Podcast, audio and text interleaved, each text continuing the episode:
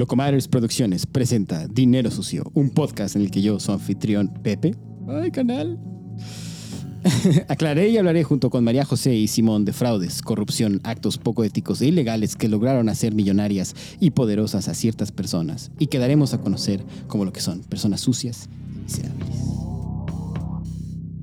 Ay, qué emoción, canales. Mi primera vez. Pero hoy hablaremos de. Hoy hablaremos de. Ah, no les puedo decir el título así nada más. Ah, Tengo no, una introducción que preparé. Yo esperando el. No, ahí va. Pero Ah. estate ahí al tiro. Ha habido demasiado suspenso alrededor de este tema. Lleva, este, este lleva cuántos años? Meses. Lleva meses en, en- En hijo, producción. Va, va a fracasar tanto en por eso. preproducción. Pero eh, para que los para que los escuchas sepan, eh, nosotros no, no damos a conocer entre nosotros el tema del que vamos a hablar. Sí. Cosa que sí No. hacen en la mayoría de los podcasts. Entonces, sí, Sí, siempre es una sorpresa. es una Sí. sorpresa para ustedes también. Bueno, para ustedes no, porque ya saben por el, El título. título. Pero para No, nosotros es una Hay sorpresa. que poner el título así en blanco. Que diga sorpresa el título. Exacto. Esta vez, solo vez. esta vez. Bueno. Es la madrugada del 26 de abril de 1986, en una pequeña ciudad color gris de Europa del Este. La mayoría de sus habitantes dormían plácidamente y despreocupados cuando de pronto, a la 1.23 con 45 segundos de la mañana, una fuerte explosión iluminó el cielo y cimbró la tierra, y los cerca de 50.000 habitantes de esa pequeña ciudad fueron testigos de lo que sería uno de, de los más grandes desastres de la era moderna. En este episodio de Dinero Sucio les contaremos lo que ocurrió en Chernobyl, qué pasó y cómo fue que la corrupción y la negligencia soviética 4T ocasionó la muerte de, ciertos, de cientos de personas y provocó el abandono de una ciudad completa y resultó en la caída de la cortina de hierro, la Unión Soviética. ¡Aplausos! Por fin sabemos de qué trata el tema. Al fin. Va a estar bueno, va a estar ¿Te bueno. gusta mi tema? Sí. Sí. Este Sí. tema basta. O sea, yo amé este tema. Sí. Es muy de Pepe este tema. Sí, sí, sí. Una romántica. Yo soy romántico, canal. ¿Usaste como parte de la, del material de apoyo la serie? En una parte muy en específica sí, y lo explico y el por qué. De la serie de HBO. De HBO, De la serie que de HBO. es la mejor serie que he visto en mi maldita vida. Sí. O sea, Sí, porque de Chernobyl hay un montón de series, Sí. ¿no? Supongo. y una pinche película de terror de que hay mutantes y chingada. Típico. Zombies. Sí, sí, algo así. Y cabras Pero con tres ojos. sí. Eh, pero eso ya lo pueden hacer porque ha pasado suficiente tiempo. Ya, exacto, ya, ya, ya- no es ya tu no- Aunque, aunque, escribiendo este guion, pues he hecho el cotorreo, ¿no? Llegó un punto donde empecé a clavar en lo trágico que dije, no puedo meter un chiste en esto ahorita porque siento que no está bien. Muy bien. Pero, pues Sí. bueno, veamos cómo se da, canales. Espero no ofender a nadie. Este, No creo, ya todos están, bueno, todos están muertos, no todos, carnal. No. ¿no? Pero no. ahí te va. Eh, Fue la madrugada del 26 de abril. Yo empecé a escribir este guion el 26 de abril. ¿Coincidencia o destino? No sé, canal. No sepan cuánto nos tardamos en hacer. Sí, hubo muchas cosas en el entre, entre dos, tres COVIDs. Sí. Pero Sí. todas las personas que vivían en Cher... Bueno, quizás esto es spoiler. Pero todas las personas que vivían en Chernobyl no... Pues... eh, digo, que estaban directamente ahí cerquita del- de la explosión y todo. No murieron... No, no digo que hayan muerto en el momento. No murieron luego por enfermedades y cosas. Sí, No todos. todos. Hay gente que No sigue todos. viva No y hay gente que, no, Uh. que su casa de muerte no se ha logrado comprobar que está directamente relacionada a Chernobyl. Por ejemplo, en la serie, Pero le salió un tercer brazo. pero, pero, tienen un- pero son color verde. Exacto. No, en la serie hay un, y esto es real, una mujer embarazada. ¿Se acuerdan? Como que Mm. la historia de amor dentro de la serie, la chava embarazada, Ah, sí. esposo es bombero. Esa mujer sí existió Mm. y no tiene ningún problema, no tiene nada de radiación ella, a pesar de estar junto a su esposo muriéndose Wow. irradiado. ¿Y sabes por qué? Porque la naturaleza es sabia, carnales. Está embarazada y el cuerpo hizo que toda la radiación la absorbiera el bebé. Murió el bebé, perdió el hijo, pero ya no tiene nada. Wow. Ella está íntegra. No Ey, sé nos si las eso pelan. O sea, somos lo mejor del mundo. Sí. No, no sé si está bonito o feo, pero qué bueno por ella. No, pero es sabio. Bueno, Claro. tampoco sabio. sé si qué bueno por ella, porque seguro debe tener. O sea, No, pero o se debe sea, sentir es- horrible. ¿no? prefiero seguir viva. Claro, entonces. porque ¿qué es más importante? En ese- es el mismo problema que estamos teniendo No, con el sí, aborto. digo, eh, naturalmente es más importante que sobreviva La la mujer, pero. Puede darnos más hijitos todavía. Un hijito indefenso sin mamá, pues que te va. Ujú. Exacto. Pero algo que también me di cuenta haciendo este triste episodio es la situación. México es la Unión Soviética en los 80. Sí es. ¿eh? Está cabrón. Sí es. Y todavía, o sea, yo al día de hoy, eh, sobre todo en los ochentas, le llamo la mini Rusia. Y hasta arquitectónicamente Sí. somos muy similares. Bueno, las unidades Todo habitacionales. cerrado. No, y la unidad habitacional, que en, en la Ciudad de México son muy comunes, son estas como complejos de edificios, de departamentos chiquitos donde la gente vive y ahí hay todo.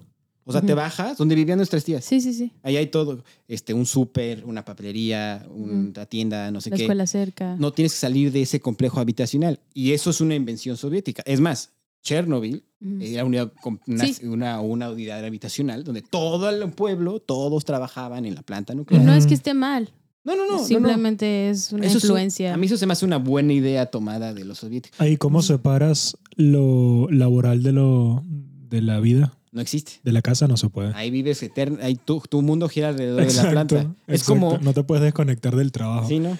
Esa cosa que a los boomers aparentemente no les importaba, pero a nosotros los millennials, pues Sí. no, Sí. creo que esa idea de, de trabajo-vida no funciona tan bien.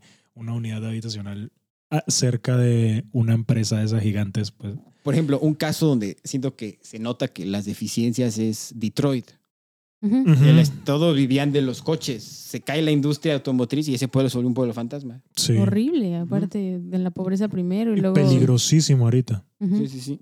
Voy a empezar primero porque el catástrofe de Chernobyl no nada más fue una explosión nuclear. Hay muchas cosas alrededor. Una de ellas, un factor clave es la Unión Soviética. Y voy a empezar un pequeñito resumen de qué es la Unión Soviética. Entonces, la Unión de Repúblicas Socialistas Soviéticas, o mejor conocida como la URSS o Unión Soviética, era un conjunto de países de Europa del Este y Asia que estaban unidos en un gran estado federal de ideología comunista populista que buscaba centralizar su economía y darle poder al pueblo. ¿A qué te suena eso, eh? ¿Eh? ¿A qué te suena? ¿Eh? ¡Al pueblo! Exactamente. Ah, sí, ya me acordé. Ah, es que estaba en mi guion. Ya me acordé a qué me suena. Ah, al pueblo. Sí, es imbécil. Este, perdón. Este, y bueno, todas estas repúblicas eran dirigidas desde el Kremlin en Moscú, la capital de Rusia, el miembro principal de la Unión Soviética. A mí me pasa, a mí, Pepe, me pasa mucho que a veces confundo Rusia, Unión Soviética. No, no son lo mismo. Una cosa es Rusia, otra cosa es Unión Soviética. Por ejemplo, Chernobyl no es Rusia, es Ucrania. Exacto. Exacto. que Entonces, están Ahorita está. bastante interlazados y la historia es cíclica. Y, o sea, es mucha la casualidad que México y Rusia van como linealmente en la misma, o sea, la línea de tiempo es igual. Sí. Cuando Sí. México era soviético, por decirlo de alguna manera, Rusia también lo era. ajá. Dejan de serlo a principios de los, a, a Noventa. finales de los 90, a principios de los 2000 el novel- neoliberalismo, sí, sí, sí. sí. y luego, ahorita, otra vez Otra los dos vez. vuelven a eso. Pues mira, Ah, no por nada León Trotsky se fue a refugiar a nuestro país. Exacto. Y fue aceptado con los brazos abiertos, igual que Castro, igual que muchos otros. asesino y el Che Guevara. Pero bueno, ese es otro Y que, tema. muchos y que muchos izquierdistas de Venezuela también. Cuando había Sí. dictadura de derecha o cuando había- incluso no había dictadura, hubo gobiernos que eran como centro, pero pues a los de izquierda fuerte los votaban, se iban todos a México. Sí. Ujú. Es que es una, yo digo que es una izquierda malentendida. O sea, una izquierda es la libertad, las artes, todo esto anda. Pero esos ya son unos fanáticos idiotas. Sí, exacto. O sea, pero bueno. Fundada a finales de 1922, producto de la Revolución Rusa que derrocó al zar Nicolás II y su familia, entre ellos su hija menor, la, la famosa Anastasia, la Unión Soviética buscaba, como ya les dije, los derechos de los trabajadores y la igualdad entre todos sus ciudadanos.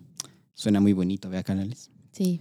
Pues ni madres. o sea, no. Muy utópico. Exacto. Todo eso es bonito en teoría. Que se enferman de poder, porque Ajá, si ya realmente vuelve quieren loco. eso, excel sí, o sea, sí. Así ya te vuelve Pero- loco. Sí, sí, sí. Como es bien conocido, el comunismo es chidísimo, en teoría. Así es, en teoría nada más. Era tan chido que en cualquier oportunidad la gente deseaba para, sal- des- desertaba para jamás volver. Como el famoso chiste, que es un trío de cuerdas ruso. Un cuarteto que fue de gira por Occidente. Exacto. Es verdad. Y quizás hasta era un quinteto, era una orquesta más bien que fue de gira sí, por sí. Occidente. Como las Olimpiadas que siempre los Exacto. cubanos y los norcoreanos Sí. se van. se quedaban donde iban. Y es que sí, las condiciones en las que vivían, cómo eran tratados sus ciudadanos y cómo su clase política manejaba la economía y el país en general, por ejemplo, elegían de ministros a gente que no estaba preparada, pero como el sistema comunista y la corrupción así lo exigían, llegaban a colocar de ministros a gente cuya preparación era un campo totalmente distinto, como a un zapatero de ministro del carbón. Ah, chinga, ¿qué te suena eso otra vez? Sí. Exactamente. Este, este, este programa es un poco un golpe, gancho al hígado, todo lo que estamos viviendo acá. Lo importante es ser- Señalarlo. No, pero digo, lo importante es ser leal al presidente, no estar Eh, Claro. Te- Cuando te salen con la jalada de que el presidente es el pueblo, ya o sea, empezamos mal. No digo, ¿por qué ponen al zapatero? Porque probablemente Ah, claro. es leal al presidente. Exacto. Ponen a un imbécil que el único que nunca ha probado, tenido poder en su vida. Y, y que es lo que hace, le dice, lo vas a tener y lo vas a mantener siempre y cuando todo lo que yo Como diga se Ju- hace. el Juanito. Como Juanito, que al final salió más rebelde que, Sí, qué que bueno. Luke Skywalker, pero sí, como Juanito. Pero bueno, eran un pueblo subyuga- subyugado bajo el dominio de una clase política corrupta e incapaz. No por nada eran los villanos de las películas, en este caso de Hollywood, y en este caso Hollywood sí tenía razón, casi nunca la tiene, pero en este caso sí la tenía, de hacerlos el enemigo, porque en verdad lo eran. Tenían sus cosas no tan malas, o mejor dicho, había campos en los que no estaban bastante bien. Lamentablemente eran los campos incorrectos, como el campo militar.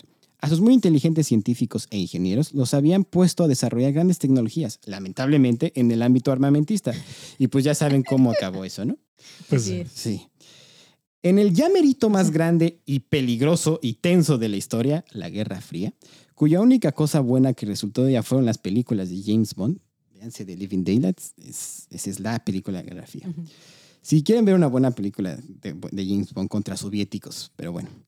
Otro ejemplo de algo chingón que surgió de- fue la carrera espacial, donde Yuri Gagarin salió primero, pero gracias a Dios Neil Armstrong llegó primero, a donde había que llegar. Pero insisto, todos esos grandes logros fueron causa de la carrera armamentista y ver quién iba a ser el primero en tirarle una bomba atómica o nuclear a otro desde las alturas. Sí, un, o sea, Lex Luthor. Sí, o sea, el- la carrera espacial era porque el terror era de, no, podemos tirar una bomba nuclear desde el espacio. Exacto. Y, o sea, como Rusia y Estados Unidos son, están tan lejos, no llegan los misiles hasta allá. Entonces, si llegamos desde el espacio. Exacto. O sea, no fue por la exploración espacial. No, es a ver quién se chinga al otro primero. Por eso, la- la- las ideas incorrectas. Pero bueno, para no seguirles haciendo el cuento largo, como la crisis de los misiles, esta pesadilla comunista se terminó a finales de 1991, gracias a nuestro peloncito de lunares Mikhail Gorbachev y sus tenisitos perestroika.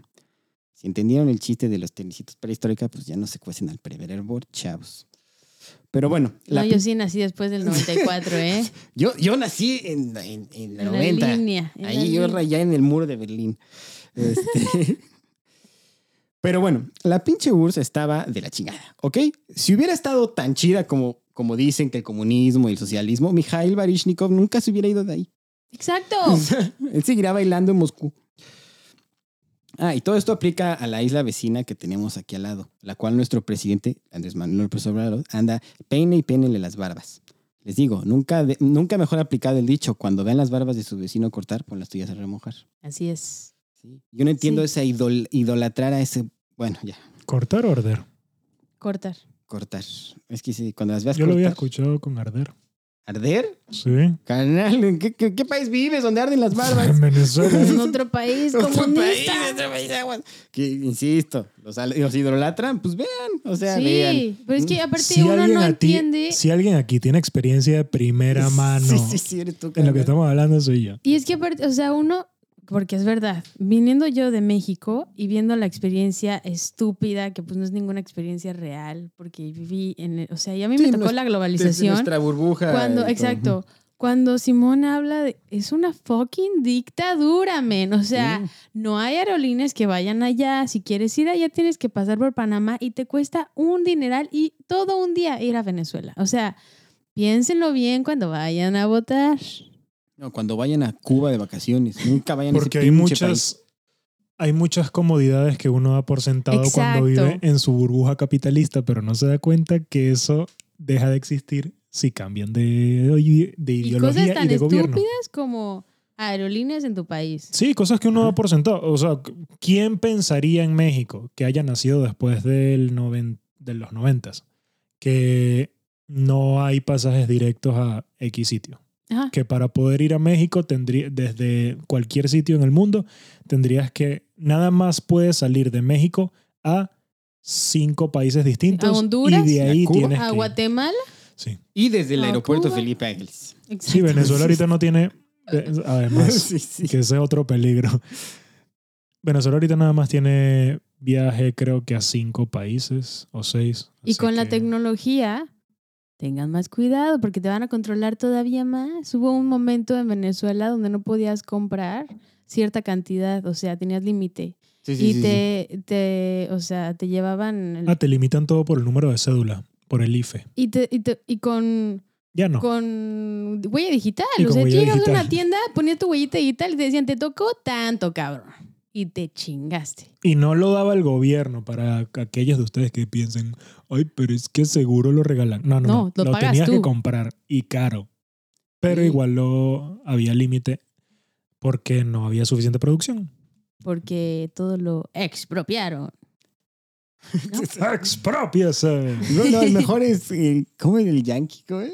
¡Pete Yankee! No, pero el, el, el Mr. Danger, el Mr. Danger. Mr. Danger.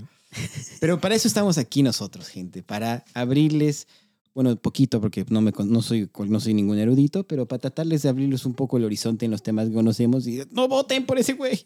Pero No nadie, voten por el rojo nunca. nadie aprende Sí, no. de sufrimiento ajeno. No, lamentablemente. Escuchen dinero sucio y acuérdense, cuando vayan a votar digan, ay, Pepe habló de estos güeyes. Entonces voten por el menos peor, porque tampoco es como que va a promover Sí, otro una, imbécil, ¿no? hay una crisis de políticos Sí, o sea, horrible. No hay mucho para dónde irle, pero no a este güey. Pero bueno, ya. Y bueno, ahora que ya sabemos qué bonito era el sueño soviético y la crisis de los misiles, sigamos con el tema nuclear. Ah, porque como les chiflaba lo nuclear, que sus submarinos, que sus misiles, que su hombre nuclear. Es una serie, carnal. Están para viejitos mi este episodio. Y que sus pinches reactores como el reactor tipo RBMK. ¿Cuál? Repi- Repito, sí, porque... LGBTI RBD. R, RBD, exacto, el reactor RBD. RBMK, que es el tipo de reactor que hay en Chernobyl. Yo aprendí que el de los Simpsons es otro. Oh. No es el que no es el Más seguro. Sí, muchísimo más seguro que el. No había tanta corrupción allá. Es que además no había corrupción. Y era privado. Porque mira, No tanta, no tanta. voy a decirle algo, voy a echarle una flor a los gringos. Una. Hay corrupción ahí, cabrón, también. Sí. O sea, cabrón. Y la onda militar también está de miedo y todo el funding hacia los misiles. Eso no está chido. Pero si van a hacer algo, si vamos a construir una planta nuclear o el Apolo 11, vamos a hacer el mejor pinche Apolo 11 y No, la pues planta tienen- nuclear más chingona del mundo. Tienen la NASA. Exacto. Sí. ¿Quién en Sí. este mundo tiene algo llamado como la NASA? Sí. Y algo Entonces, importante, cuando se dan cuenta que la NASA ya no es rentable mantenerla porque es demasiado caro, se van con alguien que está dispuesto a crear hacia una sus- empresa privada y te da el producto muchísimo más barato. ¿Cómo se llama eso? ¿Cómo se llama eso, chicos? Díganlo todos. Capitalismo. ¡Capitalismo! Ser inteligente. Es importante. A ver, hay que destacar, el capitalismo tiene sus cositas malas también, pero Hay que tiene sus cositas buenas. Hay que saber que nada, ningún extremo es bueno y hay que tomar de las dos partes lo Exacto. importante y lo, lo mejor. Exactamente. Seamos críticos del capitalismo, pero hay que usarlo. Es el menor de los, es el menos peor. Como decía. Winston Churchill de la democracia, es el, el menos peor de los sistemas políticos. Exacto. Sí. No hay ninguno perfecto, es el menos pinche, ¿no? Es como nosotros tenemos que votar por el menos pinche. Pero bueno, ya, ya, muy político, me van a bloquear en Twitter. Este, bueno, déjenme les explico cómo funciona un reactor RBMK, porque es clave para, la, para que entiendan qué está pasando. Pero se los voy a explicar en idioma Pepe, o sea, papita, ¿no? Porque, porque está cañón cómo funciona. Está, está muy interesante. Postdata, porque puse aquí postdata. Me basé en la explicación que dan en la serie de Chernobyl de HBO, una de las mejores obras televisivas jamás creadas. Está tan bien escrita la serie que no encontré mejor explicación en ningún foro de nuclear, de nada, de cómo funciona este reactor. La mejor explicación que encontré fue la de la serie. Maravilloso. Eso es lo que debe hacer el Claro. cine. Yo ahí me di, cuando yo viendo, que es el último capítulo, por cierto, es que la he visto tres veces, me la sé de memoria. Ahí fue cuando dije, qué buen guion. Esa y, por ejemplo, la nueva de Everything, Everywhere All at Once. Ajá. Porque dices, en tres minutos entiendes algo súper complicado. Exacto. Habla- esa película, rápido, un paréntesis, habla de multiversos y viajes en multi, Sí, que sí. son cosas dificilongas, ¿no? Y esta película está tan bien escrita que en, en una, en una secuencia de un minuto o dos, te, hacen, te entiendes perfectamente cómo funciona el multiverso. Entonces, el resto de la película tú ya sabes perfectamente qué está pasando. Excelente. Mm. Pero no tienes que andar, a ver, este güey- No, tan bien hecha está que tú viajas con la película entre los universos y sabes exactamente dónde estás, cuándo estás, por qué estás, todo. Y bueno, regresando al tema de cómo funciona el reactor, me basé en la explicación de, de la serie. Bueno, esencialmente hay dos cosas que pasan dentro de un reactor. La reactividad, que genera energía, aumenta o disminuye, y lo que hacen los operadores es mantener el balance. Ahí les va desdoblada, perdón, desglosada en puntos. Punto número uno.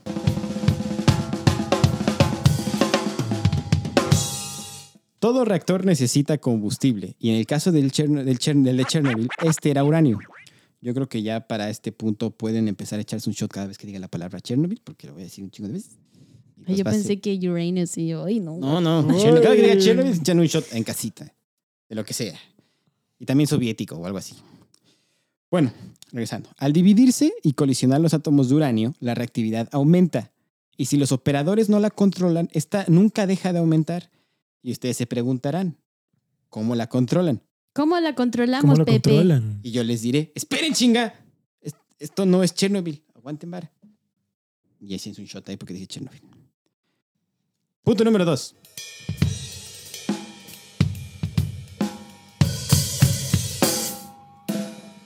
Las barras de control de Boro, pieza clave en esta historia.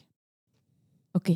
Apréndanse las barras de, ¿De control qué, de, de Boro. qué tamaño son las barras de No sé de qué tamaño sean las barras de control, pero son unas barras y son de Boro. Ok. ¿Y también son radioactivos? No, ahí te va. El No, Boro exacto. se encarga de reducir la reactividad, por eso son barras de control. Empieza a aumentar, entra la barra, te entra la barra y te disminuye. Cosa que en el mundo pasa al revés. Te entra una vara y aumenta la Exacto. reactividad. Esta vara te calma. Exacto. Aquí la vara te calma, exactamente. Mejor, nunca mejor dicho. Bueno, es como una regla. Cuando en, la- en las escuelas te decían, ya que estate quieto y agarrar una regla. Hay tabla. Te, te calmabas a huevo que sí. Luego, punto número tres.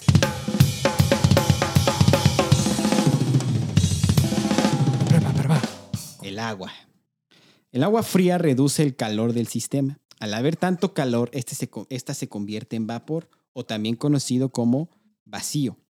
Estos reactores en particular tienen algo llamado coeficiente de vacío positivo, lo que... Mm, lo que- Porque echa presión el agua por...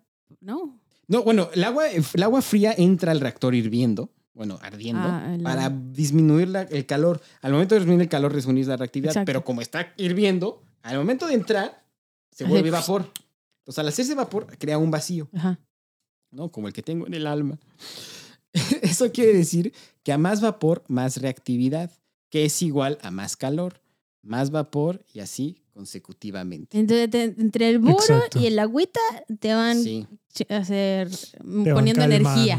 Básicamente, esto no es ciencia nuclear. O sea, cómo funciona es, eh, todo eso funciona solo, los operadores solo tienen que andarle metiendo freno. Sí. Si no le meten freno, esa madre sigue. No manches, este, yo puedo hacer ese trabajo. Tienen que güey. meterle freno. No hay necesidad de acelerarlo. Ay, ahorita voy a la aceleración. Pero en realidad, en teoría, nunca debería haber necesidad de acelerar. Ok. Punto número 4.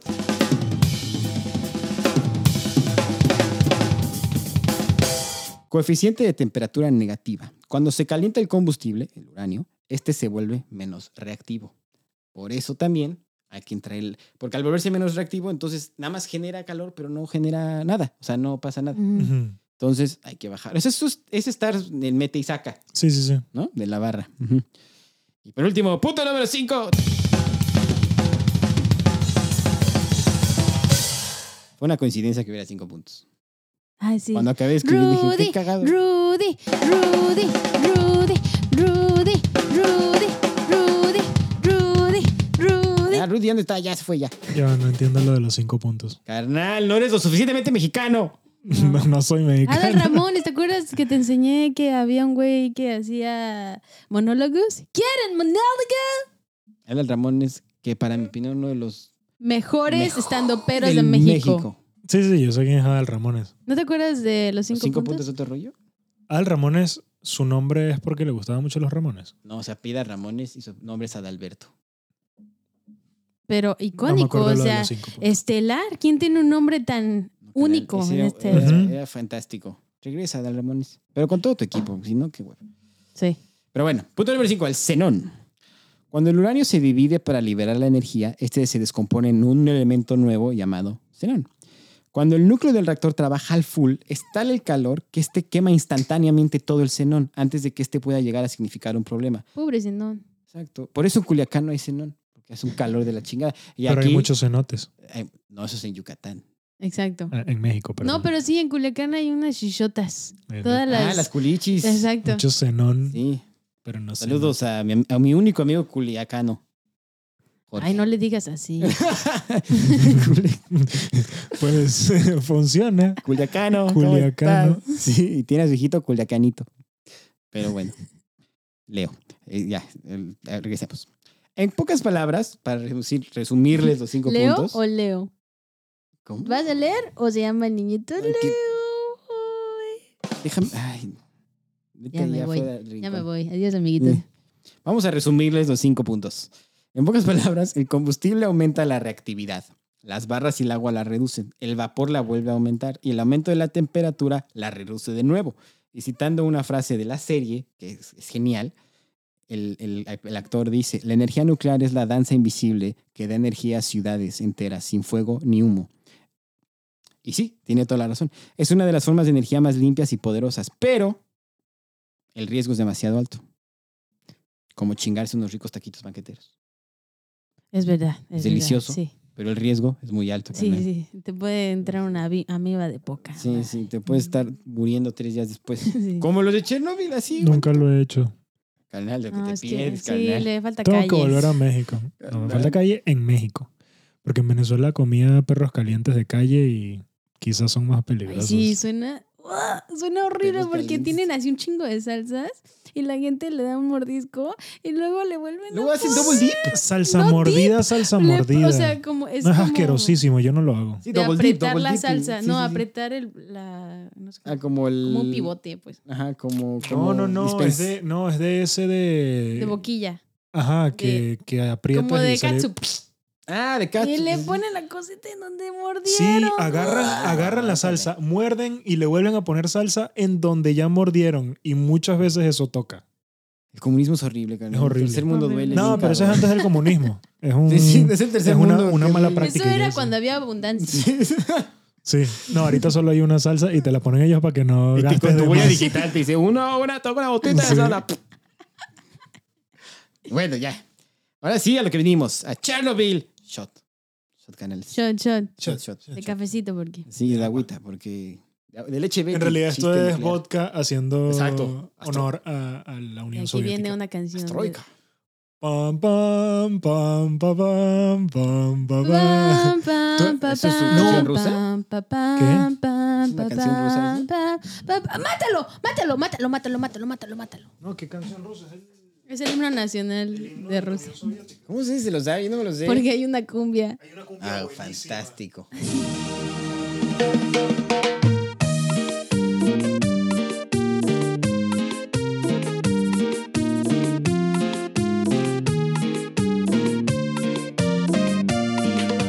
¿Qué, qué fue lo que matamos? Un cien pies. No, una araña, ¿no?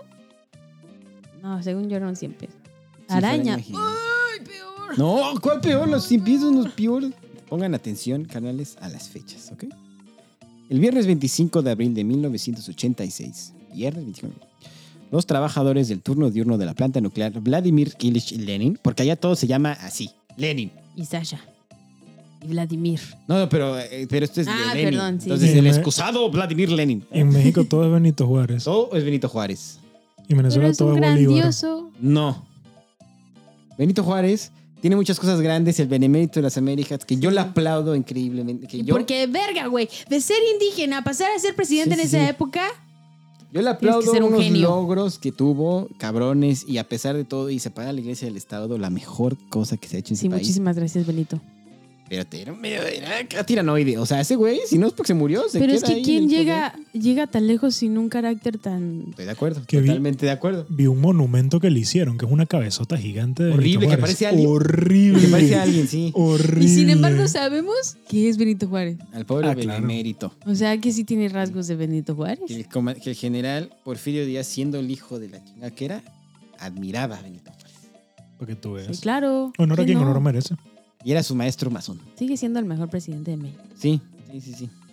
Digo, la verdad, está, está fácil ser el mejor presidente. Tampoco hay que echarle mucha no, gana. ha tenido, ya Bueno. ha habido muchos presidentes ahorita. Bueno, pero de los que Sí. hemos tenido, o sea, ese ser- la brecha está entre ellos y él, está, está o sea, Sí, yo sé. Ya ser bueno, ah, ya. te, ya te meten top Cinco, probablemente. Un genio, un genio Benito. Pero bueno, nuestro Benito, nuestro Lenin oaxaqueño, Benito Juárez. Qué maravilla. Que Lenin yo no le tengo... Lenin realidad no Lenin era un. Un asesino. demente. Bueno, es que Stalin era peor. Eh, claro, No, sí, pero es que esa es la cosa. O sea, lo pones al lado de Stalin y dices, no, no, este no era tan malo, pero no. Stalin, que es mi cocayo, bueno. José Stalin. Hijo de su pinche. Y Lenin, madre, que da seguro miedo muchos- decir su nombre. No, Stalin era probablemente lo peor que le ha pasado Sí, al- a la humanidad. A la humanidad. Sí, sí, sí. Pero Lenin, según muchas amigas rusas, era un hombre guapo. Lenin. Por eso los rusos se ven así, las rusas se ven pero así. yo creo, no, yo creo que es esto de, ¿El de poder? la idea, sí, la idealización y toda la cosa. Les Porque, han lavado el cerebro todo este tiempo. claro, ¿tú sabes cuántas mujeres dicen que Chávez era guapo? Bueno, pero no chingues, mínimo Lenin era cada ojito almendrado. Pero lo que me refiero es, es el poder, es estarlo viendo todo el día que te habla. ¿Chávez? Es que era ¿Qué muy. te- era- de verdad habla? era muy. No, ¿Qué no como te este pendejo. Era carismático. Hola, mi. Este güey sí sabía hablar. Ahí te va el Mr. Danger. Bueno, también Hitler. Pero porque son oradores, son payasitos Sí, de sí, la sí. fiesta. No, y les enseñan también. O sea, tienen la, la, la naturaleza, pero... El don del mame. Exactamente, exactamente. Pero bueno, en la planta nuclear, que se llamaba Lenin, como Ninel al revés. Por eso se llama Ninel Conde Ninel. No es cierto. Sí. Su papá es fanático de Lenin y es Lenin, es Lenin al revés. Oye, entonces. El ¡Oh! mundo está lleno de imbéciles. ¿sabes qué? Ok. No, yo siempre veo un montón de políticos en toda Latinoamérica que se llaman Lenin. Nunca votaría por ellos. Ah, ¿y sabes también qué? No, pues no. Franciscos Francos, puta madre, hay un chingo. Sí. Sí. Y digo, ¿qué neta? O sea, un libro, cabrón, un libro. O sea, Bueno. Pero bueno, regresando a la planta Ninel, este, ellos tenían, el 25 de abril de 1986, tenían programado un simulacro en el reactor 4, el cual consistía en cortar el suministro eléctrico para observar el comportamiento del reactor tipo, ¿qué, qué tipo? RBD, RBMK, con poco flujo de energía. Pero, como en, ben- en buen país soviético y gris, y no, no estoy hablando de México en los 70s, hubo un apagón en la planta eléctrica de la zona, lo cual obligó a los operadores a no seguir el procedimiento como se debía. ¿Por qué? Porque si lo hacían iban a dejar al pinche pueblo sin luz. O sea, la planta eléctrica de la zona iba a suministrar la luz en los que ellos hacían el simulacro, pero como se fue la luz, porque Bartlett, chiste muy mexicano. Pero entonces no tenía, este, o sea, si la planta nuclear no tenía una planta de reserva que obviamente consumía mucha electricidad, pero, o bueno, consumía mucho lo que sea que consumía. Yo me imagino que esa planta de reserva es a la que se le fue el sistema o algo. Ah, Entonces ellos ya no podían bajarla tanto porque iban a dejar sin luz a la gente. pero ¿por cuánto tiempo? Ahora, tiempo, la planta de nuclear no solo alimentaba el pueblito de Chernóbil y Pripyat, o sea, No, no, y no, la aumentaba grandes sí. cosas. Entonces yo creo que esa planta era de otros lados. Entonces dijeron, si bajamos, Sí. entonces no se puede. Entonces obligó a los operadores a no seguir el procedimiento como se debía, pero ya había empezado la preparación. La el preparación problema es que ellos ya habían empezado la preparación para... Ok, entonces lo voy a contar más adelante, pero rápido. Tenían que preparar el, el reactor durante cierto tiempo para llegar al punto donde se iba a hacer el simulacro. Simulacro. Ajá. Entonces, ellos ya habían empezado la preparación, pero dejaron la preparación a medias, Porque se iba a ir... porque así no se iba a ir la luz. A la una de la mañana comienza la preparación para el simulacro. El reactor estaba corriendo la energía al máximo y poco a poco los operadores comenzaron a bajar la energía. 12 horas después, exacto, como en la estrella de la muerte. piu. 12 horas después, el reactor estaba funcionando con 50% de energía y se mantiene ahí por otras 9 horas. Para quien no hable nuclear, esto se traduce en un chingo de tiempo. Sí, sí. Ahora, en teoría, tenía que ya estar al 30%, pero como dije antes, en el corte de la planta eléctrica obligó a los operadores a mantenerse al 50% para no dejar a la gente sin energía. ¿Qué pasa después? Apagan los sistemas de emergencia para que estos no se, no se entrometan en el ejercicio, como un carro con foquitos así de Navidad, ¿no? Lo apagas para que no esté chingando, como los aviones de las películas que suenan la alarma y la Sí, apagan. sí, sí. Luego, ese mismo día, todavía seguíamos en el día 25 de abril, pasadas las 11 de la noche, se reanuda la energía. Por lo tanto, ya se podía continuar con la preparación, pero los operadores del turno diurno ya se habían ido a mimir, lo que provocó que los menos capacitados operadores del turno nocturno, Alexander Akimov y Leonid Toptumnov. Pobres güeyes. Sí, pobres hijos de su chingada Quedaron madre. para la posteridad como unos Como inútiles. idiotas. No, pues, no, es- no es su culpa. En realidad, no, yo no los pongo como los malos de la historia. Ahorita verán. Sigui- ellos siguieran con la, pre- la preparación e hicieron la prueba. O sea, era, era turno de ellos seguir preparando el reactor para luego comenzar la prueba. En este momento, en este momento cuando uno de los villanos de nuestra historia hace su aparición. Anatoly Dyatlov. Me encanta decir esos pinches nombres. Es así como camarada, capi- camarada. Camarada Dyatlov.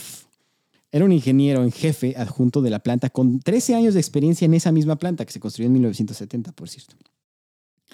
Era un ingeniero preparado y premiado, un estudiante de 10. Sus camaradas lo describían como alguien inteligente, competente y honesto. Pero también había quien opinaba que era terco, injusto, conflictivo y algo huevón. Yo me inclino- Ruso al fin. El peje, carnal. No, el baby, no peje. digas eso. Yo acabo de describir a A. Andrés Manuel López Obrador. Terco, injusto, conflictivo y algo huevón. Sí, pero este güey no es buen estudiante. Ah, no, no. Pero es que este güey era alguien que nunca nadie concordó O sea, este con las dos. las- no, no, yo hablo de Dyatlov. Ajá, ya. Nunca hubo una persona que opinara lo mismo de él. O sea, que dijera, es inteligente, pero es esto. No. O unos decían que era inteligente, o otros decían que era un Mm, por idiota. Como Andrés Manuel López Obrador. Sí, me suena. ¿eh? Exacto. Te digo. Aquí quiero destacar que Dyatlov escribió un libro más tarde llamado Chernóbil. ¿Qué pasó? Así se llama el libro, no, me- no me digan qué pasó.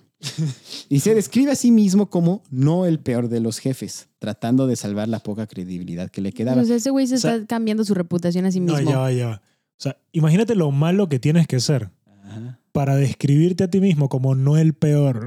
Es- No es como bueno, No. es como no el peor. Esperemos en unos 10, 15 años un nuevo libro que se llame Andrés Manuel López Obrador, no el peor No de los peor, presidentes. No el peor de los presidentes.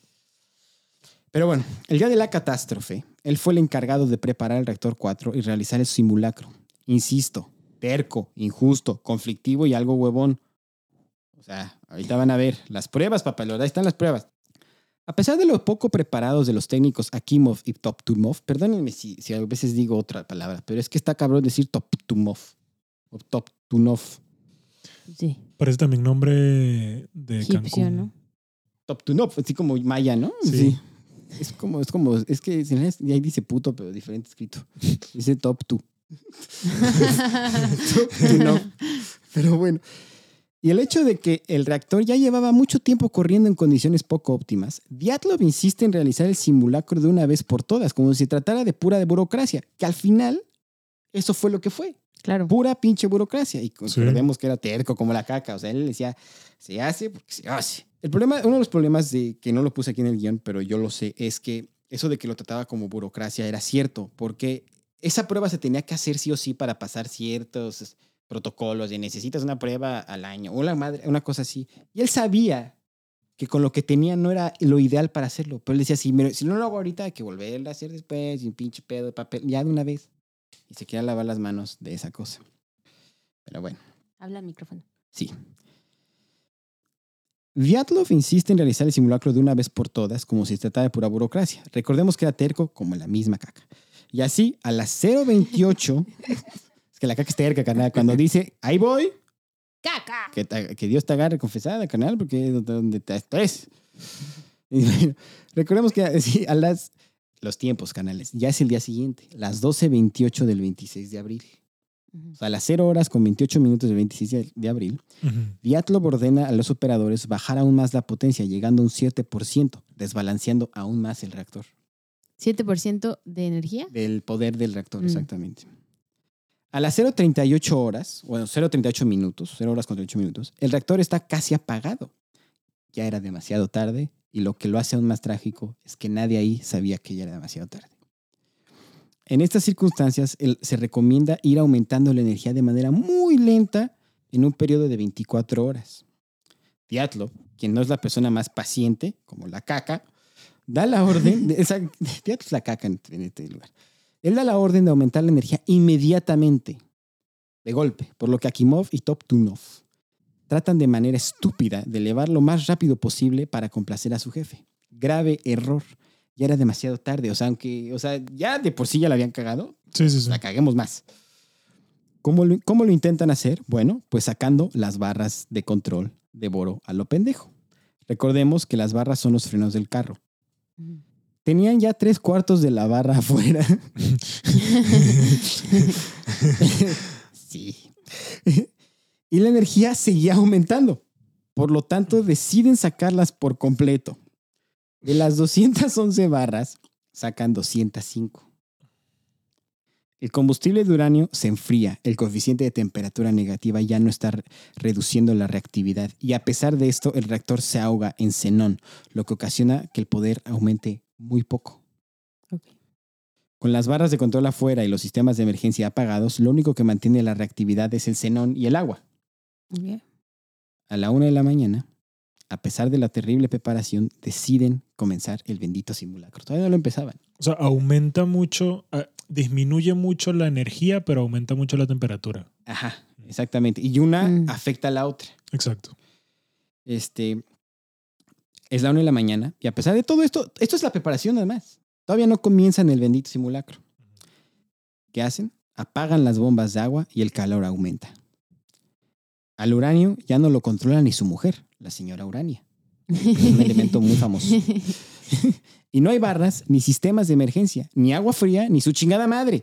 Es en fracciones de segundo cuando la reactividad empieza a aumentar. O sea, en, pum, en un segundo, cuando hacen eso, pum, pum, pum, empieza a elevarse. Tiene que estar balanceado. Es que tiene que estar el balance, ni muy frío ni muy caliente. Porque también, si es mucho frío, no quemas el xenón y el xenón acaba la reactividad. Es el coeficiente de temperatura negativa. Cuando se calienta el combustible, este se vuelve menos reactivo. Ah, ok. Y el agua enfría. Pero al momento de enfriar, como está tan caliente, se evapora. Entonces es un constante flujo de calor. agua. Exacto. Por eso en esas plantas como la de los Simpson ves esas nubesotas. Sí, sí. Eso es agua. Pero entonces, frío, que pues está muy difícil enfriarlo, frío sería más radioactivo. Sí, más bien es fresco. Es mantenerlo Mm. fresco sin que esté caliente. Exacto, es agua porque la energía nuclear es limpia. Entonces Exacto. no están Exacto. quemando nada. Es lo que queman es agua y si lo regresan con forma Sí. de nubes. Dentro del núcleo del reactor, la poquita agua que sobraba se convierte en vapor al instante, como en Monterrey. Y. Ese sí está Tuzún. Y al estar las bombas apagadas, porque acuérdense que apagaron las bombas de agua, ya no hay agua que sustituya. Entonces crea este vacío. La delicada reactividad, con cualquier cosita, se descontrola, como tu novia la tóxica. Y el vapor que se crea instantáneamente no ayuda. Este aumenta la reactividad, como un pedo apestoso en regadera caliente. O Como tu novio o el Mm. tóxico. Bueno, es que yo les, es que, perdóname, carnal. Exacto, ya sé, Yo no tengo como novia, su pareja, la tóxica. tengo esposa. Le toxiqué. No, no mames. Oh, bueno. Tengo Bueno, esposa y no es tóxica. bueno. Tiene sus momentos, carnal. No. Ay, no váyanse a la verga, no. Yo también tengo los míos, no se crean que yo soy el santo. No, yo tengo mis ondas, mi, mi radioactividad cabrona. Ay, yo no. Eres perfecto. Tan perfecto que a veces pienso, ¿deberá ser gay? Es Es que es demasiado bueno para ser ¿Es verdad. gay o la tiene chiquita? Pero bueno. O las dos. o las dos. O ninguna. O es pasivo. You'll Porque never know. Pero bueno, espérense, espérense. ¿No, no se rieron del chiste de la regadera del pedo? en No, iba a decir, pero tu hermana dijo otra cosa. Pero es totalmente cierto. Sí, un pedo en Nada más regadera caliente. hediondo que un pedo en regadera Sí. caliente. Es asqueroso. El vapor como que aumenta la reactividad Pero por del eso pedo. te pones perfume en la playa y hueles riquísimo. Porque Imagínate. ¿En serio? sí, no Ah, manches. porque está, todo está húmedo. Pues ahorita Y estamos eso en la hace playa. que hueles. Sí, ¿Y qué tal? La gente huele mejor el perfume, ¿no? No. Sí, porque no el perfume de la gente es lo que huele mejor. Parecen radioactivos los hijos de su chica. Aquellos que es de su cultura no se bañan, sí, hijos. Hijos de su madre. Sí. Pero bueno, como pedo apestoso en regadera caliente. Y esta reactividad aumenta el calor y a su vez esta genera más vapor. Y así consecutivamente. O sea, es un círculo vicioso. Y entonces Vapor te de tienes caca. que salir de esa regadera para no oler tu pedo. Es que en Porque serio ya es ni, ni lo aguantas, No, ni no, tú no aguantas aguantas, tu pedo, ¿no? Tienes que hacer el No. coeficiente el- de agua, de frío negativo, no sé qué, canal. Le das vuelta a la llave del agua fría, metes la vara el de boro. perro duerme a su dueño, muerde a su dueño. No, pero, a ver, ¿qué prefieren? ¿Calarse un pedo de hondísimo o... Calarse el de alguien más. No, pues el mío. El mío. No, no, no, no, no. O bañarte con agua fría. Honestamente, Ah, yo, no, me, me yo cala el aguanto, pedo. el, yo aguanto el chingue pedo. madre, déjese venir. yo detesto el agua fría, Sí, no déjese puedo. venir. Y esta reactividad aumenta el calor y a su vez genera más vapor y así consecutivamente el poco xenón que había se va. Le cagaron los demás, entonces dijo, ya se van a la chingada y agarró sus cosas y se fue. el Pero se va porque, o sea, entonces el xenón es gaseoso. No aguanto todo ese metano que había ahí. El xenón es gas, es un Ah. gas que se crea en ese momento. Perfecto, ya. Pero luego regresa el xenón. Ahorita va a ver. Es que el xenón es medio tóxico también, entonces va Ah, ahí bien. ok. Recordemos que ya no hay barras, no hay agua, ni sistemas de emergencia. A este cabrón ya no hay nada que lo pare, ni el Viagra. Viagra A este cabrón es al... Al rector. Ok. Ya no hay nada que lo pare. Como los viejitos, carnal, ya.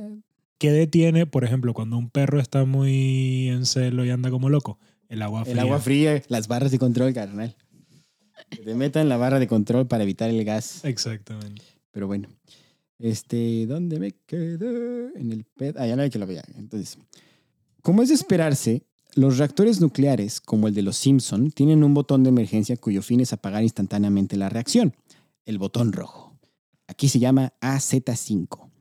Y ustedes se preguntarán, ¿qué hace el AZ5? ¿Qué ¿Qué hace la Z5? Y yo les diré, ¿te vale madres? No, no es cierto. Lo que hace la Z5 es que todas las barras de control que estén afuera entran de fregadazo y detienen la reacción. Ok. Bienvenido seas a Z59, ¿ok? Cinco. Pero Pero... Diatlov lleva una racha de horas haciendo todo lo que no debes hacer en un reactor nuclear. Llevó el reactor al borde de la destrucción, siempre confiado en que la Z5 corregiría cualquier estupidez que hiciera. Pero en la lista de estupideces que había hecho ya no había que hacer. Claro. Las horas, carnal, las horas son claves. Ahorita les diré por qué. Tic-toc, tic-toc. La 1.23 de la mañana con 40 segundos. Presionan el AZ5. ¿No? Todas las 205 barras entran al unísono. Recordemos que estas están hechas de boro para reducir la reactividad. Pero... Pero... Como diría mi querido Adal Ramones. ¿Verdad que es muy bonito que las barras de control de boro entren al reactor? ¡Sí! Pues no es cierto. Ah. Exactamente. No todo en las barras es boro. Las puntas están hechas de grafito. ¿Y qué hace el mentado grafito? ¿Detener? Acelera la Aumenta. reactividad. ¡No! Nunca aún la puntita nada más causó tantas reacciones nucleares.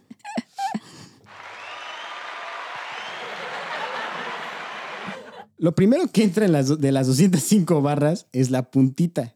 Por lo tanto, la reacción que de por sí ya iba en aumento se dispara. ¿A quién se le ocurrió poner grafito? Exactamente. ¿Por qué? Porque es más barato. Ahorita vamos a eso.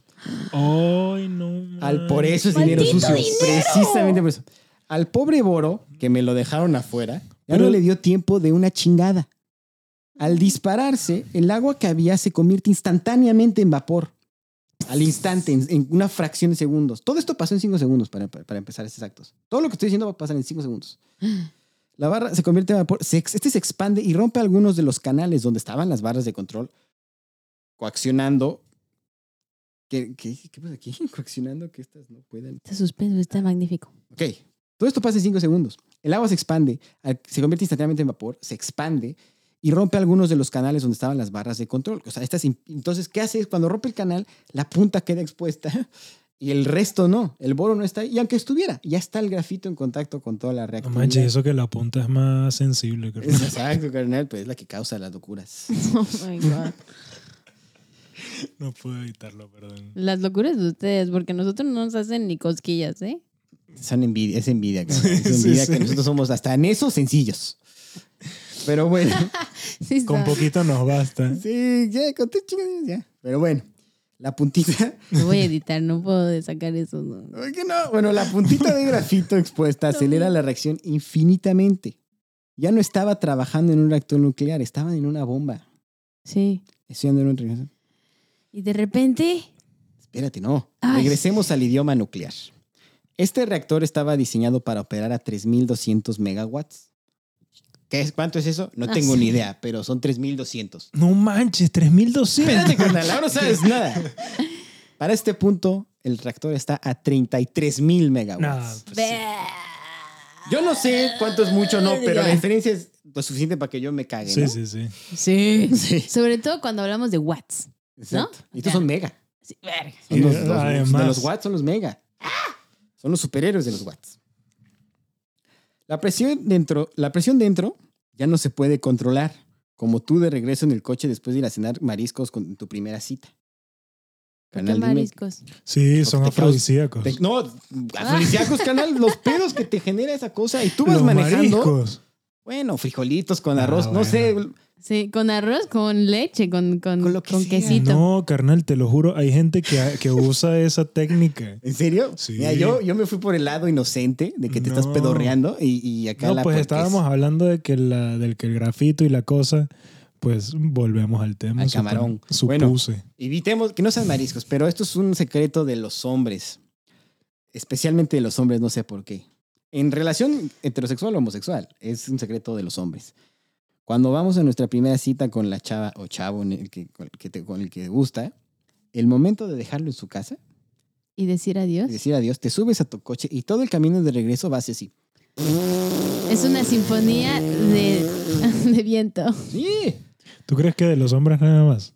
Bueno, es que las mujeres lo hacen en su casa. Porque Exacto. lamentablemente Ah, bueno, sí. en el mundo mexicano en el que yo crecí, el hombre iba por la mujer. Sí, pues Ya sí. el mundo ya cambió, pero Es que es muy peligroso andar solitos por la calle. exacto. Entonces te vas pedorreando. Yo he conocido casos, y esto es verdad, no es broma, de gente que ha fingido que una cagó. llanta, no, que una llanta anda mal para bajarse a revisar y pedorrearse afuera y Oh regresar. Sí. Deben de revisar que su dieta. Imagínate la presión. Definitivamente. O sea, Pero porque ¿qué que te es está muy- causando tanta inflamación que No, pero el estrés gas? y los nervios no ayudan. Es la primera cita, acuérdate. Hablar mucho. Ay, ya. Hablar mucho te, te hace que te pedorrees. Sí, Carnal, soy Porque una- hablas soy mucho, respiras. No, sí, hablas mucho, respiras, Y tragas saliva. tragas aire y después eso hace estragos ahí. ¿Por qué te sonó la barriga hace poco? Ay, porque no, andas no lo andes exponiendo. Carnal, Pero ahorita- sí lo dijimos. Es que, es, que podía es temático, carnal. No, es que me vine en temático. Claro. No me encontré un disfraz de científico. Me sonó Otra vez. Entonces, mi cuerpo dijo, somos Chernobyl tú y yo. Ahorita. Ahorita bueno es- para los episodios la disfrazarnos. explosión. Yo quería disfrazarme de científico loco, pero pues tú pues, me ganó la hueva. Como siempre. Chingada madre. ¿Cuánto ataque? ¿Cuánto ataque? Cuánta presión. Pero bueno, en- regresemos al tema. La presión dentro ya no se puede controlar. Es hora de pedorrearte. Es hora de aflojar el cinturón. Y... Mejor afuera que adentro. No, Magneto hizo, nuestro perro hizo el mismo sonido. Le hizo un... Una vez tengo una amiga, tenía una amiga en Libero a la que le conté eso y me dijo, no, eso no es cierto, Pepe, no te creo. Y le dije, háblale a tu novio en este preciso momento y lo comprobamos. Carito, Ajá. Carito Trujillo. Entonces ella abre el teléfono, le marcamos al novio con alta voz y cuando lo dijo el novio no paró de reír, confesando que él se pedorrea cada que la va a dejar a su casa. Pedorrea de reír. Revisen su dieta, chicos. No creo que Los sea tan bueno. nervios, es los nervios. Pero bueno, ya la presión. Está muy cabrona la expresión. Sí. Es la 1.23 de la mañana ya con 45 minutos. Coincidencia no. 1, 2, 3, 4, 5. La 1.23 con 45 segundos. No manches. Están en consecuencia esos números, por eso la gente se acuerda. Bueno, yo me acuerdo. ¿Ya entendiste o no? Estoy, estoy, Una 23 Ajá. con 45 Oh. segundos. 1, 2, 3, 4, 5. ¡Oh! Lo siento, es que nunca he sido buena con los números. 1.23 con 45 segundos. Una explosión simbra la ciudad de Pripyat. La tapa del reactor de más de mil toneladas sale disparada. Entra el oxígeno. Este se mezcla con el hidrógeno y el grafito sobrecalentado. La receta perfecta para la catástrofe está finalmente completa. Esta historia está demasiado triste, no sé por qué. Está empezando a poner darks. Sí. A la 1.35 de la mañana llegan los héroes sin rostro, los bomberos, muchos de los cuales estaban en casa descansando, Te pero, voy a llorar. pero por motivos... No, espérate, hay una donde vas a llorar. Pero, pero motivados por su sentido del deber, salen a combatir las llamas. Existen rumores de que muchos bomberos no sabían a lo que se estaban enfrentando, Claro ya que no. nunca un accidente así había tenido lugar, pero claro que sí sabían. Conocían los riesgos y a pesar de ellos cumplieron con su deber. Con el, núcleo, abi- con el núcleo abierto, o sea, expuesto, la cantidad de radiación que se emitía fluctuaba las ondas del aire. O sea, la- la- el aire se veía como borroso, como, cuando hace mucho calor. Sí, como sí, cuando sí. hace mucho calor. Exactamente. Fluctuaban las ondas del aire. Los bomberos... ¿Pero por qué? Espérate. Los bomberos, nada sin sentirlo, comenzaron a cocinarse lentamente. Ya era muy tarde. En cuestión de días, estos valientes hombres morirían agonizando, cayéndose a pedazos y serían sepultados en sarcófagos de plomo sellados en concreto. Qué bueno que no me pueden ver. No sé si pueden, neta. En YouTube. Como los primeros casos de COVID. Exactamente. Exactamente. Eso es, la es lo que a mí más me duele. es- de COVID. Sí, y de todas esas de tragedias cosas. donde la negligencia y la corrupción hace que gente inocente muera. Por eso dicen, paga justos por pecadores. Véanse la verga todos. A las 6.35 de la mañana, los policías y bomberos siguen atendiendo la catástrofe, pero todos los fuegos, todos los fuegos han sido extintos, excepto el del reactor 4. Pasan 10 días en el reactor, con el reactor en llamas y expuesto. 10 días. Como dato curioso, la mayoría de los empleados de, la planta y algunos policías no estaban conscientes de la gravedad de la radiación, ya que no tenían medidores. Y si los tenían, es, ahí va la corrupción. No había el Estaban material. malos. No, no estaban malos. No eran lo suficientemente. No, no, eran neces- no, no abarcaban los No. números que necesitaban abarcar. ¿A qué me refiero? Su medidor llegaba al 10. Ellos marcaban y marcaba 10. Ah, el 10 no es mortal. No, güey. Están a 300, pero tu medidor solo llega a 10. Ay. Ese fue el problema. No estaban conscientes de la gravedad de la radiación ya que no tenían medidores y si los tenían marcaban un número más bajo ya que era el máximo a lo que llegaban sus contadores Geiger. No es de sorprender que, que esto suceda en países con ese nivel de corrupción. Todo por embolsarse más dinero. Es increíble que ni siquiera una planta nuclear de este calibre tuviera medidores adecuados. Mucho del desestimo de la situación fue que se basaron en un principio en esos medidores. O sea, hubo mucha gente tonta que no creyó que era, fue tan grave porque el medidor marcaba algo que según ellos no era mortal. Y porque también, como digo, la negligencia, seguramente les dieron la mitad de la información. Claro, claro, claro. Pero el- por otro lado, los bomberos, por ejemplo, ellos sabían en lo que se estaban metiendo. Sin embargo, fueron. Porque son héroes. Son los héroes sin rostro. Los amigos los Nadie sabe cómo, cómo lucen bien, lo has dicho. El día, al día siguiente, el 27 de abril, comienza la evacuación. Todos los pobladores de Pripyat tienen tan solo dos horas para agarrar lo que pueden y salir de ahí, dejando atrás hogares, vidas y hasta mascotas. Mascotas que serían sacrificadas por un equipo especial en los días siguientes. Aún así, para muchos ya era demasiado tarde, y otros tantos se evacuaron en vehículos personales que probablemente estaban también contaminados. Mucha esa gente, ya, too late. Hay, hay anécdotas de que había, se llama creo que invierno nuclear, cuando cae como una especie de nieve radioactiva. Una ceniza, ¿no? Ajá. Eso pasa en la serie y es verdad que había niños jugando mientras esta cosa le estaba cayendo encima. Pues sí. Valery Legasov, y por favor nunca olviden este nombre, Legasov era un físico, director del Instituto de Energía Atómica Kurchatov. Es ahí mismo, en Kurchatov, cuando escucha a él a alguien decir por primera vez que hubo un incidente en Chernóbil. Es cuestión de tiempo, 12 horas después de la explosión, para ser exactos, que el Legasov fue llamado por el gobierno para ir a, controlar el fatal incidente. Es enviado con el jefe del Buró de, Energía y Combustible, el camarada Boris Sherbina. A pesar de que Sherbina el jefe de la, investigación, fue Legasov quien se convirtió en el rostro de los, de los trabajos de salvación del accidente. Legasov cuenta que a, seis mi- que a seis millas de la planta se podía observar un brillo intenso rojo en el cielo. Es que es como, de, como cuando se quemaba el mar, ¿te acuerdas? Es algo que yo creo que si no lo ves, no te lo crees. Legasov se convirtió en el haz lo que puedas con lo que tengas más reata de la historia. La Unión Soviética, como la 4T, hervía en corrupción y por consecuencia no estaban preparados para algo de esta magnitud, como la línea 12 del metro. Cada que Legasov proponía una solución o pedía ciertos materiales para controlar la reacción, era recibido con un Uy, joven, fíjese lo que viene siendo que es que el licenciado salió a comer y pues ya no va a regresar más que nada. Sherbina se convirtió en su más fuerte aliado. Con su poder y conexiones, Sherbina hizo hasta lo imposible por proveerle al lagazo de todo, lo necesario, a pesar de que esto nun- nunca fue, a pesar de que no era fácil conseguir todo lo que Legazo p- prometí- lo que pe- pedía. La famosa cortina de hierro se cerró entre ellos y el caos. ¿Cuántos días llevan? Este, para este, esto ya creo que llevan este, 12 horas. Creo que llevan dos. El 27 de abril. Llevan un día. Ah, ok. Algunos de los medios de contención que se realizaron en el reactor número 4 fueron experimentos. Ya que esto nunca había pasado. Es más, se creía que no era posible que un reactor explotara. Se decía que la probabilidad era de una en, mil, en 100 mil años o mil años, algo imposible.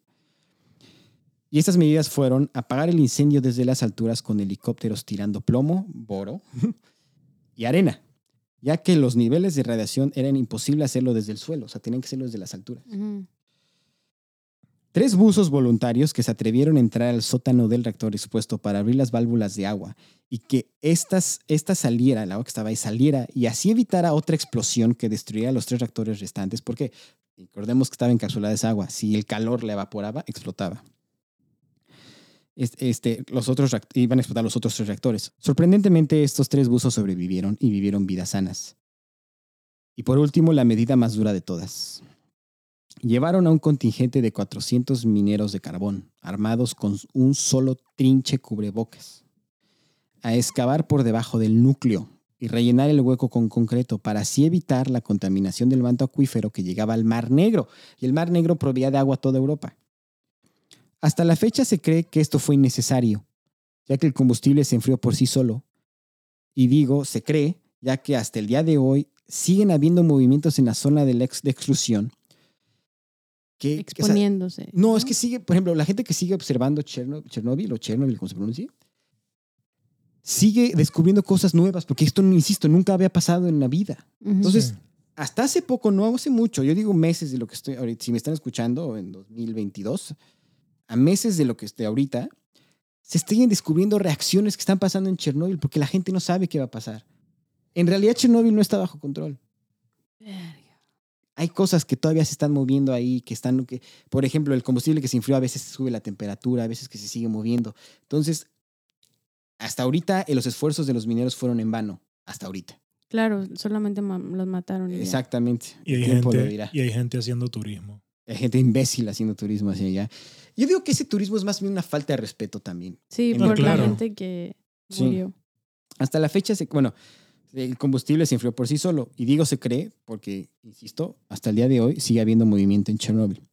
Todos los mineros fueron contaminados. Y uno, ah, porque otra cosa, hacía tanto calor, calor de 50 grados, que los mineros decidieron trabajar desnudos, con casco y botas. Sí, sabían que ya se iban a morir Sí. igual, o sea. Nada los iba a proteger. Uno de cada cuatro mineros no vivió más allá de los 40. Se echaron a 100. De los que se sabe. De los Sí, que sí, llegaron sí. a 40. O Sí, sea, de lo que se tiene constancia, sí. porque también se sabe los cómo funcionan los registros en esos países. Yo tengo otros datos. Exacto. Los trabajos de Legasov, Sherbina y de toda la comunidad científica que los ayudó fueron clave. Pero a mi parecer, una de las cosas más importantes que hizo Legasov fue enfrentar a la Unión Soviética y alzar la voz y exponerlos ante el mundo y la comunidad científica, incluso sabiendo que coaccionaría eso, como los bomberos de, como los bomberos de Chernóbil. Él sabía lo que se estaba metiendo y sin embargo decidió hablar. A pesar de eso, Legasov nunca dejó de reconocer a toda la gente que sin importar el sacrificio que estaban haciendo salió a ayudar. Y eso es algo que, coincidencia o destino, carnal, tú decías que México y la Unión Soviética andan paralelo. 85, terremoto en México, el gobierno es incompetente ante la situación, sale la gente y ayuda. 86, Chernóbil, el gobierno es incompetente ante eso, sale la gente a ayudar. En agosto de 1986, Legazo viaja a Viena a una conferencia de la Agencia Internacional de Energía Atómica para presentar los reportes soviéticos de las causas del desastre.